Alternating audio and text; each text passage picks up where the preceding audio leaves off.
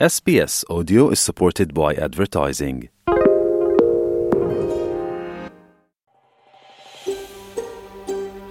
Estás con SBS Spanish. Encuentra más historias fascinantes en sbs.com.au barra Spanish.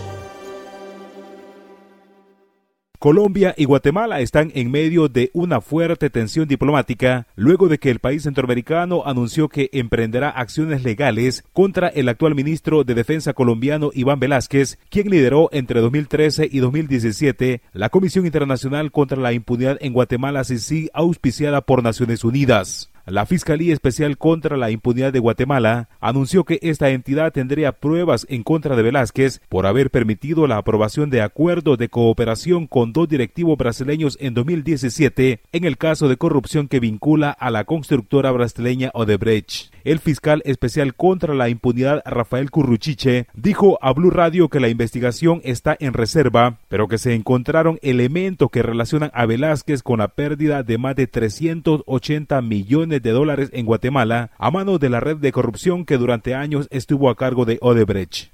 En este momento nosotros no hemos podido establecer primeramente que el señor Velázquez Gómez haya recibido dinero. Cuando yo me refiero que él formaba parte de esa estructura criminal es porque él tenía conocimiento de la forma del motivo de cómo se estaba llevando a cabo esta negociación, del dinero que se le iba a pagar al Estado de Guatemala, del dinero que se le iba a beneficiar a la empresa Odebrecht y del dinero con que se iba a beneficiar a los colaboradores brasileños y que ahora ya no lo son. Pero, señor a eso me refiero yo cuando es parte de esa estructura criminal. Una de las investigaciones que conducía Velázquez tenía que ver con el entramado de Odebrecht en Guatemala. La corrupta constructora brasileña se abrió paso en ese país a punta de sobornos. La CICIG y la Fiscalía de Guatemala, liderada por Tel Maldana, determinaron que el exministro de Comunicaciones de Guatemala, Alejandro Sinibaldi, gestionó y concertó el pago de sobornos con los directivos a cambio de adjudicar contratos de construcción de carreteras que terminaron beneficiando al ex candidato presidencial Manuel Antonio Valdizón y al empresario Carlos Arturo Batres. Así lo dijo Velázquez en 2018, según el archivo multimedia de la CICIG. De manera que, en coordinación con Alejandro Sinibaldi y en concierto con estos directivos de Odebrecht, Manuel Valdizón recibió la suma de 1.360.000 dólares de los 3 millones pactados por concepto de comisiones ilícitas. A través de un comunicado, el ahora ministro de la Defensa de Colombia respondió a los requerimientos del Ministerio Público de Guatemala manifestó que tiene la tranquilidad de que el trabajo adelantado en el país centroamericano se realizó con total transparencia y dentro del marco legal que amparaba el funcionamiento de la Comisión Internacional contra la Impunidad en Guatemala. Mientras el presidente colombiano Gustavo Petro respaldó de inmediato a su ministro y llamó a consultas a la embajadora en Guatemala Victoria González Ariza. Así lo dijo el mandatario colombiano desde Davos, Suiza. Nosotros no vamos a permitir que en esa reacción, asumiendo él un puesto que tenía que ver con las Naciones Unidas, con transparencia, honestidad, sea atacado por lo que ha hecho, sea perseguido por su lucha contra la impunidad, sea acorralado por eh, quienes ejercen esa impunidad. Así que lo defenderemos. Él seguirá siendo nuestro ministro, si Guatemala insiste en apresar hombres justos, bueno, nosotros nada tenemos que hacer con Guatemala.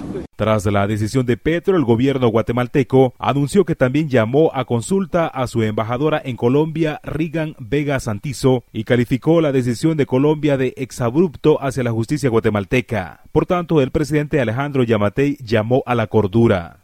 Hay un proceso de investigación que es muy difícil a un proceso de persecución penal, que sería bueno que alguien ilustre al señor Petro sobre la diferencia entre una investigación y un proceso penal.